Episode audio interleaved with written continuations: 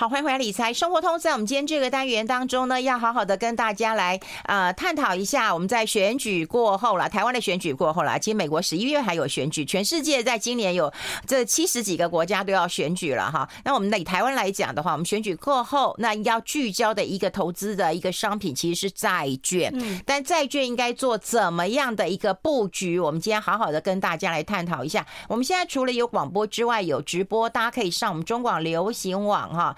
的脸书官网，我们可以上中广流行网的 YouTube 官网，我们可以上中广流行网节目理财生活通的官网，我们同步都可以看到。好，先欢迎一下我们的好朋友了，也好久不见了哈！富兰克林证券投顾的资深协理冯美珍，美珍好，嗨，主持人好，还有各位中广的听众跟观众朋友，大家好，好久不见，只有做节目才能碰到，是，是 要不要先跟大家说新年快乐？还算是过年呢、欸。啊，对啊，是新年快乐！今天现在兔年即将结束，然后就是要到龙年了嘛，所以我其实虽然说不能有那种那种怪力乱神之说，但是我们觉得还是该安太岁还是安太岁。今年今年以来年初以来，投资市场其实不太平静。哎，对，一开始就给你跌。对啊，这跌涨太多了。是哎，玉芬姐果然是知道，就是真的是去年十一月、十二月涨太多了，所以就早今年。第一个礼拜，第二个礼拜有点在在回吐一下涨幅这样子。嗯，哎、嗯欸，那我知道，就是说今年当然不能够少的一个市场，当然就是债券整个市场了。哦，对，债券市场实际上从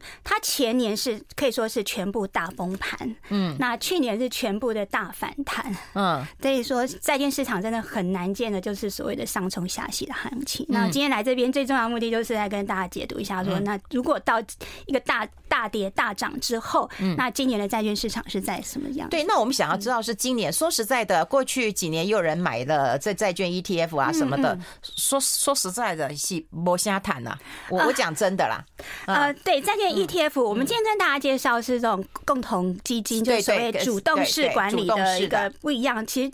被动式的管理就是所谓 ETF，他们的呃管理费或者是手续费是非常低的。嗯，那所谓被动式，它就是跟着一篮子的一个债券，然后呢就照它这样子配去投资。所以，但是跟股共同基金主动式管理不一样，是因为啊，共同基金是整个经理团队是等于是一档一档的一个持债去帮你挑分析它的一个债性状况，然后去做看要赔多少。所以呢，它的那个还有不止它挑持债，还有就是挑点位。嗯，像去年。去年十月十九号的时候，是美国十年期公债殖利率接近五趴的时候，嗯，那时候等于是债券市场都非常的崩溃，觉得殖利率还会再涨，会涨，所以价格一直在跌嘛，结果没想到那时候就殖利率的高点，谁又能够预测到说高点低点在哪里？对呀，可是对大家都跟我们讲，就是说 哦，那那要降息了，价格会上去了，就就也没有，从去年猜到今年，对对，就是所以是呃，债券其实上它真的是也要越长天期的，你就真的要去看它的点位，因为很重要。嗯，同样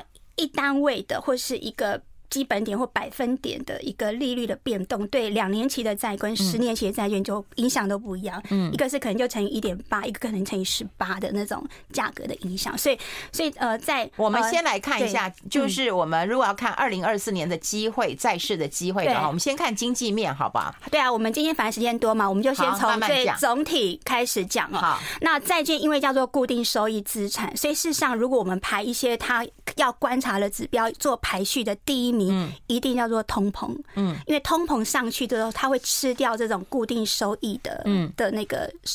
报酬率，嗯，所以呢，所有债券投资者都一定要先去看这通膨的未来。你你买去进去之后，你未来的一个通膨的状况，嗯，那通膨跟经济状况又是有因果的关系，所以我们通常就会看景气面跟通膨这这两个元素，就大概可以勾勒出一般的那种债券市场它的一个情境。哎，那现在问题来了，二零二四年大家对经济看法其实保守的，甚至有人看不好的，是。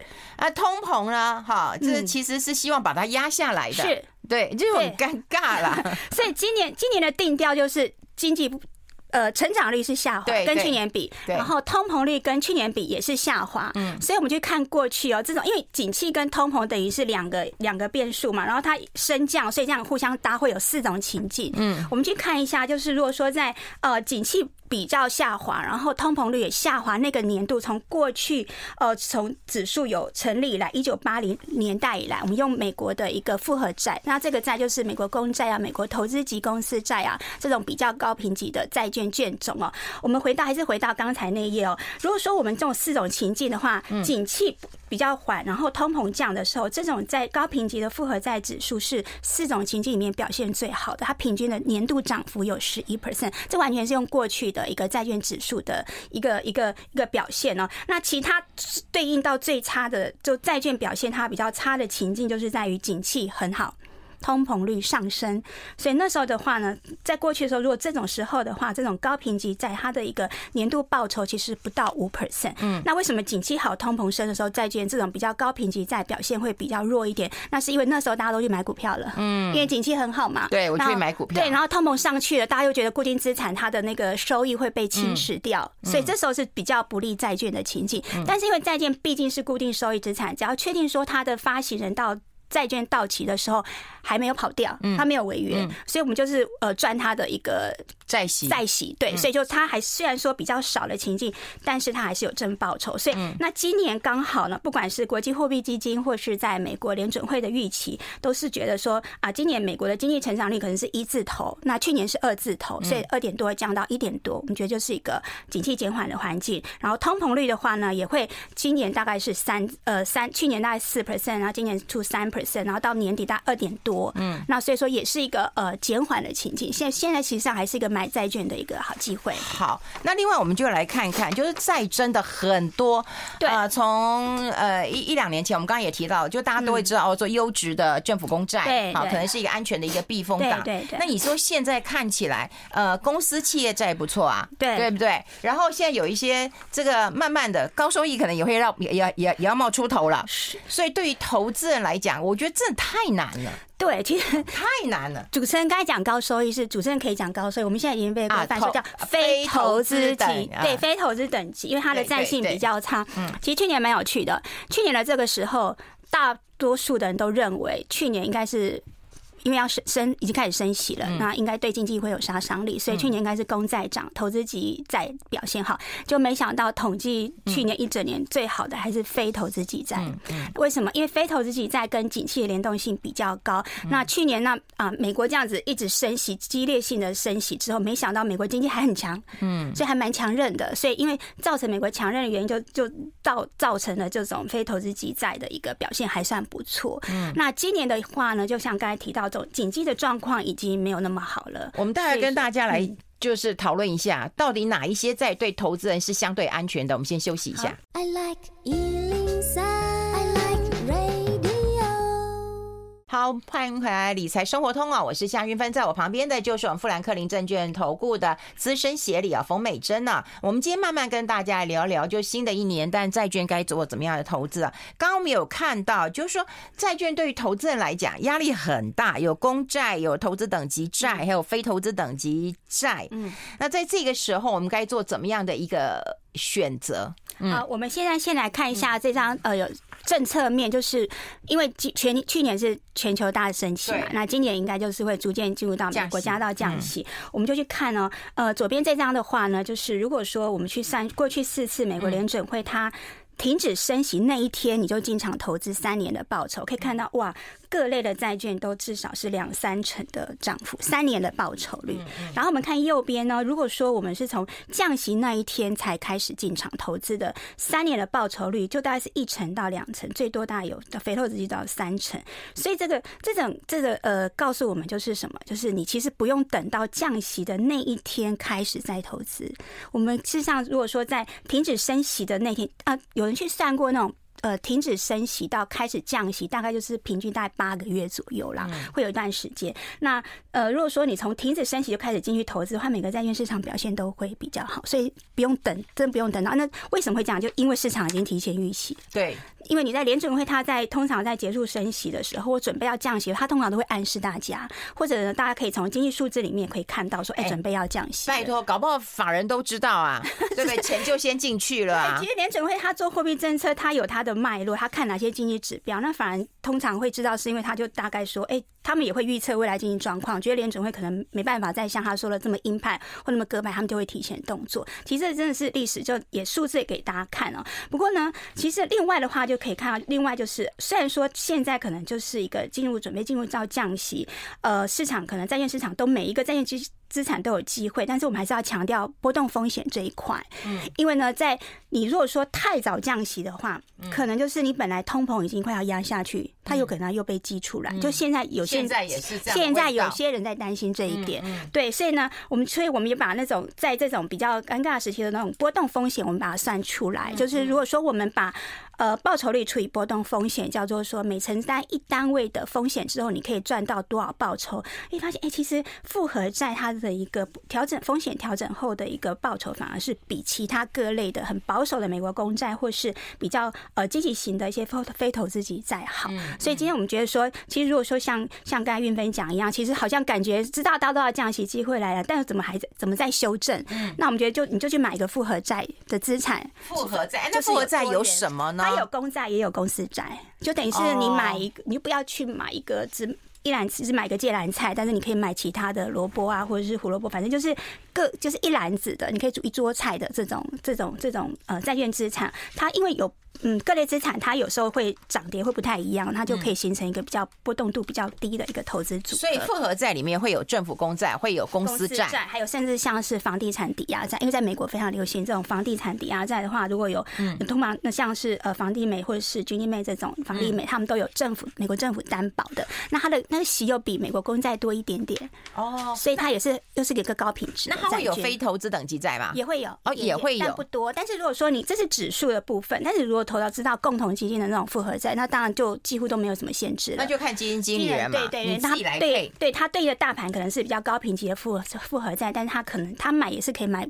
觉得非投资债有机会，他也就几乎就是全买了。就我们刚刚在节目一开始的时候讲，就是说你到底是主动型的去挑选，还是被动的嘛？如果是那个共同基金这样债券基金，就是基金经理去团队去挑。对对。哦，那接下来我们是要跟大家来谈一谈，呃，就是该怎么去选择，还是谈风险？嗯，我们先来谈一下，就是评价面。好，评价。其实真的重点就是在于你总经面跟政策面都没什么太大问题，所以评价面就是它的价格到底现在是不是便宜？对。评价面有分绝对评价面跟相对性。我们先讲比较简单的相对性，相对就是什么？债券相对于股票到底现在便宜吗？嗯，我们有这边没有列出来，但哦有在在画面上这条呃绿色的线就是史坦普五百指数它的盈余值利率，也就是说我现在去买一单位的美国的一个股票，嗯，它可以帮你赚到的企业获利是多少？四点五二。对，四点五二，刚好就是等于美国高评级复合在大概四点五三左右的一个水准。嗯，但是你知道股票跟债券哪个波动度比较大？股票嘛，当然股票，对呀，还有投资市场告诉你，就是波动大的，你就要要求多一点的报酬。所以呢，在过去二十年的时候，你股票的所谓的这种盈余率的话，大概是比债券我们讲平均值大概是要多两个百分点以上。嗯，那从去年去年七月开始，债券的一个值率居然就比股票多了。啊，韵芬姐，你会投资什么？对，一个波动度比较大的，它的一个呃殖利率跟一个波动度比较低的值率。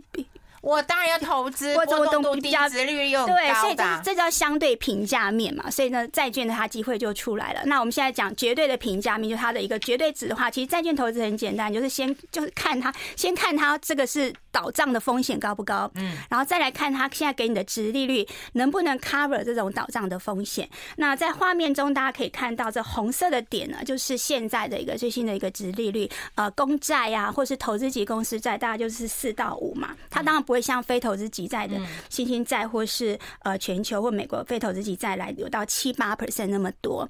有趣的是哦，先看我们现在这柱子里面是过去呃从二零一零年我们就摆脱掉这种呃海啸的呃的干扰以来，我们从二零一零年，所以过去大概十三年的一个呃最高跟最低的。那事实上现在四到五 percent 的公债或投资级。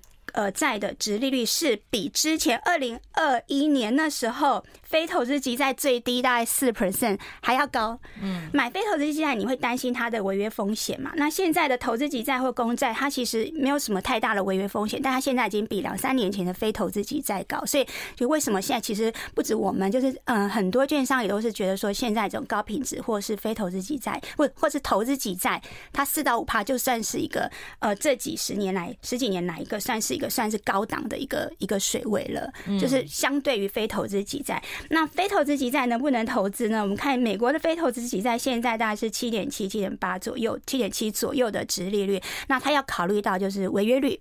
那券商就估今年的美国的呃非投资级债的违约率大概是比较比较乐观的，像高盛估大概三 percent 左右。然后呢，像是在呃信评机构像惠誉，它估可能是三点五到五。这么多，所以你想想看啊，如果说你七七点七 percent 的一个殖利率扣掉大概乐观三 percent 的违约率，是不是大概剩下四点七左右？嗯那是不是也跟投资级债也差不多了？差不多。对，那如果说像惠誉估的，它如果比较到到五 percent 的话，假设今年真的违约到五 percent，我就不不应该投资非投资级债。好，对，这很重点。待会我们谈一下风险的事情，我们先休息一下。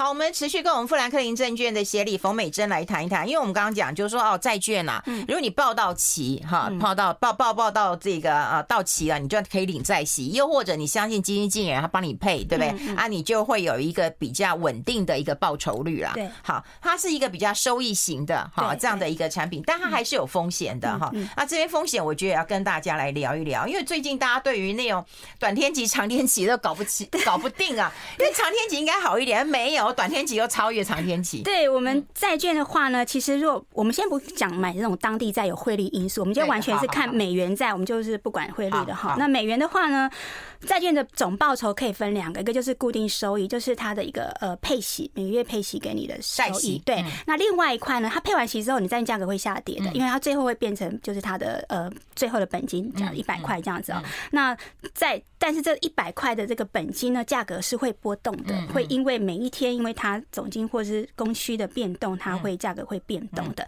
那我们讲说价投资两大债券投资两大风险，刚才讲了债金风险，然后还接着就是个价格风险。我们先关注到价格风险这一块哦。那价格风险它受到很大影响，就是就是那时候是市场利率。那在呃两年期、三年期、四年期到二十年期这样，每一年期的短天期到长天期，越长天期，它的那个呃债券的对利率的敏感度越高。那有一个计算公式啦，不知道投资朋友会不会想要去听？因为有点复杂，但是也还好。就是假设存二十年期存息期间是十七年的话，就是一旦对利率变动，就是乘以十七。嗯，就是所以说，像为什么在去年的时候哦，我们这边有个例子哦，去年其实去年一整年。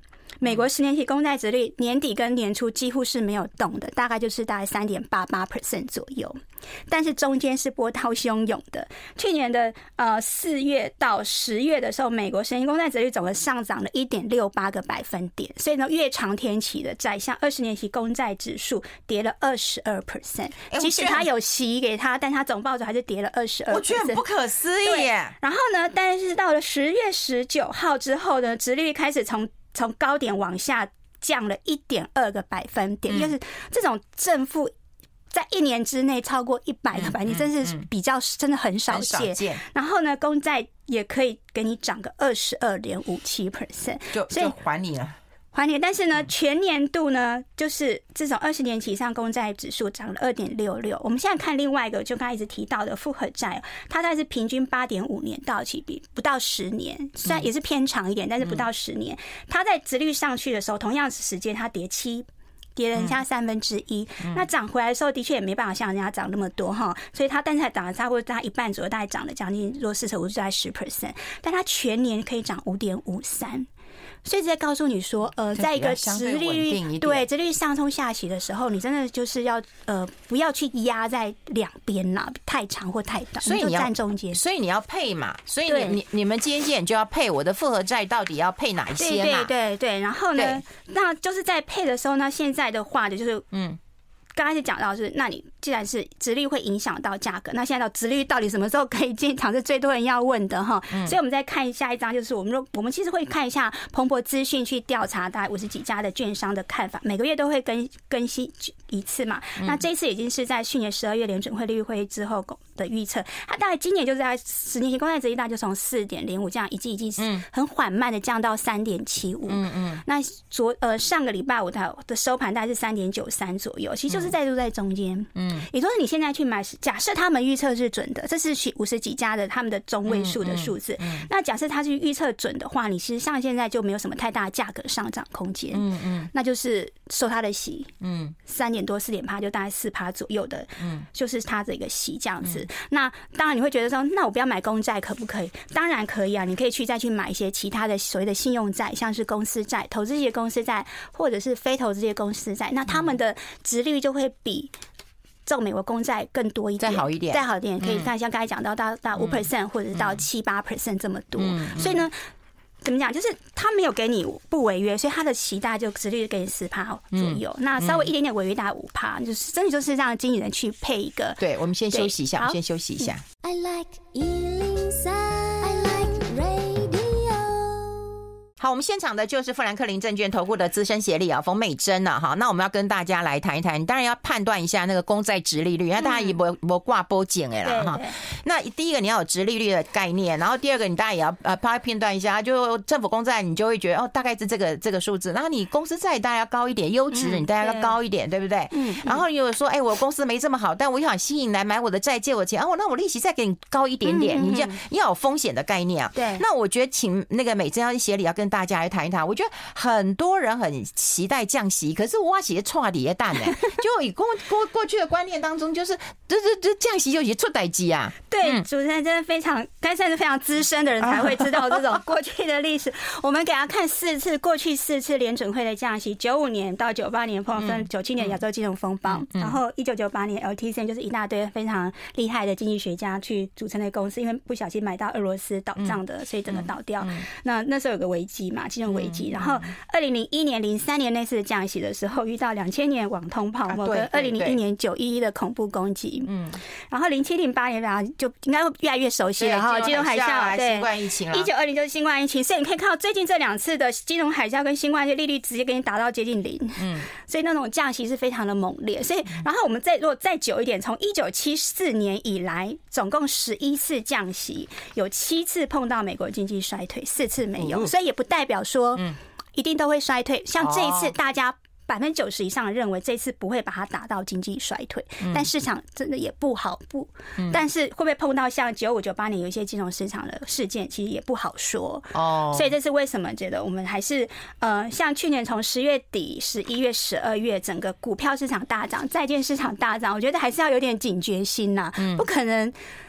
就是天天都在过好日子，然后联准会还给你降息，降到让你整个做资金都好像不用成本一样，这是不可能的情境。所以今年为什么不管怎么投股票当然是可以投资，因为至少利率比较低一点，没有像去年那么高。然后呢，企业获利还可以，那就有股票。那你如果有股票之后，你就可以这时候真的去可以去配置一些债券的一个产品，像是一些公债或是高品质债。好。那接下来就跟我们讲一下，如果说你要投资债市的话，嗯嗯，要做怎么样的配置？对，我们现在也接接接近节节目的尾声，所以讲，当然一直刚刚一直在强调，就是呃，我们觉得就是美国的公债跟呃投资级公债这种呃组成的呃复合债、均险收益复合债型基金可以作为一个核心。那如果说呢，经济状况比市场预期的还要好的话呢，就像是讲的非投资级债会表现的会好一点。嗯，那如果经济状况就是这样子，呃。温温的，就是如大家预期的一呀一点五这样子的话呢，就像是非投资级在这种高品质的信用债会表现好一些，所以讲起来就真的都不要错过了。你如果是共同基金，你就去买一档精选收益复合债基金去网络它。那另外还有一点点机会是讲，因为通常在降息的时候美元会会弱嘛。那如果说你觉得像是呃想要去分享呃其他国家的货币升值机会，也可以有一些当地债。不过因为它牵涉到汇率，所以我觉得那个配置比重自己要调控一下。对，就是你买债券，你大概觉得哦，我可以收债息，我看到都啊五趴，我觉得不错。但但你汇率如果对啊，汇率有时候如果再不好，像前几年真的汇率会吃掉你整个债券的报酬，那就不好。那那这种这部分当利债的部分，我觉得会有，但是呢，就是符合那种就适合那种比较积极型的一个一个投资人去去做一个一个搭配。但是就核心的部位来讲的话，我们觉得真的是复合债应该是今年的一个投资主流。对，我刚刚广告时间问他，我说啊，你自己这么厉害，你买什么？他说啊，我就不用烦了，我就去买债 复合债。对，复合债让经纪人去挑，因为从刚才谈到现在，你不只是光你到底要选三年期、五年期还是十年期、二十年期，然后卷总到底要选什么公债、公司债还是非投资级债，真的就是很多可以选择。那你让专业的经理团队去，专业经理团队去去做一个配置。那我们就呃一点点时间举例一下，我们呃公司有一档是精选收益债基金，它就是全公司的一个债券基金。团队的集合，他们的一个智慧去配置到各类的一个债券哦，所以看到我们在选择共同基金的时候呢，就可以选择这种，它事实上是真的有灵活在调度的。比如像过去十年，它可能投资级债的配置有到三成，三成最多到七，最低到三成，最高到七成。那非投资级债也是可能三成到七成这样子。那但现在它可能就全部靠拢在投资比较多，七成在投资级债，三成在非投资级债。这就是我们刚刚讲过，基金经理的风格很重要。风格很重要。如果你是 ETF，你就必须照着指数。走，你不要乱动，对，不可以的，自己配，对，你就自己去配，你要配什么都可以。对 ETF，你就要自己去配。可是你买共同基金的债券的基金，你就是给基金经理人帮你配。所以我看他如果说，哎，他觉得政府公债是很稳的，他甚至可以到七十五 percent。对对，他可以到七十五。那甚至也有他到非投资等级，他到八十五 percent。对，最好的时候，他是上呃到到大概是对，到在七六十五 percent。六十五，看错了。对对，对，他这这黑色就是他的十年来的一个一个区间。哦，六十五，看错。像前几年的时候，就是疫情之后的解封，那时候大大涨的时候，联准会大撒钱的时候，那当时候当然就想非投资级债，就配的比较多一些。所以，所以这种就让经纪人去调呗，因为我们真的每天柴米油盐酱醋茶，要担心的事情、烦恼事情太多了。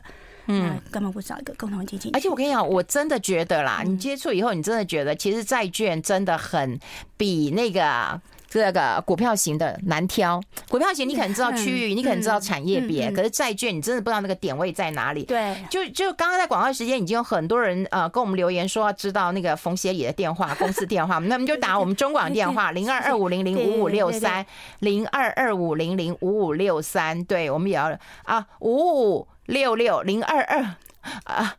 零二二五零零五五六六，我讲错了，我讲错了，我老了。零二二五零零五五六六，好不好？零二二五零零五五六六，好，这个就是我们看到的那个核心持债的一个建议，那个是基金经理人认为，对对，所以它其实是会有变化的。对，然后现在最后想跟投资人讲，就是说现在买股票配债券做防御的一个配置，已经跟两年前不一样。以前两年前公债的殖利率可能不到一 percent，你会觉得我干嘛买？我干嘛配？那现在你，我觉得。相信大部分投资人还是喜欢股票的，那你就不妨就配配一档这种复合债基金，因为现在的它的一个固定收益的值率真的是比两年前多很多了。哎，那我问你啊，就是这个比重大概多少？你们会有建议吗？就是我的股债，对啊，以前我们最基本就要跟人家讲股债嘛。对，真的是要看你现在是属于青年人、老年人或者是中年人。现在没有老年人，没礼貌。老年人资深的退休族群，对啊，对不起，退休族群的话，债券的部位其实真的要七八成以上都可以，对，然后做中壮年的话，其实就五五坡嘛。我们其实它是有收益型的，它有收益型，就是而且现在这个收益已经跟两三年前的低水位的，你根本不想去看那种戏，真的是不一样。现在债券的收益也可以让你很很很很很不错，而且刚才一直提到，就是你是二十年来第一次看到说债券的一个殖利率比股票殖利率要高，嗯，所以说我们觉得还是这种相对的一个机会来讲，现在还是一个。一个一个债券的一个配置的一个部位，对，因为有一次我也是跟几个啊研究单位的人在讲，大家都有年纪，就在讲说，哎，我们正要倡议大家去买一些，不管是这种综合型的呃债券，或者是精选的收益债券，让大家有一个固定的一个配息。你不要再去买房子了，房子留给年轻人去买吧。现在年轻人买不起房子，你现在有钱了，你去买房子，然后你说那个租金收益有多少呢？其实都不到两趴。这是真的，就不到两趴。可是如果说你能够去找一个啊债券型的精选收益型的，我当然不能保证，可是我只能说会比啊你去收租好多了，对不对？你去收租好多了，那房子留给年轻人去买吧。你学会投资，我觉得这件事情是很重要的。好，那个刚电话报错了，真的零二二五零零五五六六。报错了，眼睛花了，我刚刚那个指数也看错了，好吗？原谅我一下。今天非常谢谢我们富兰克林证券投顾的资深协理冯美珍到我们的节目现场跟大家做一个分享，谢谢美珍，谢谢谢谢谢谢，拜拜拜拜。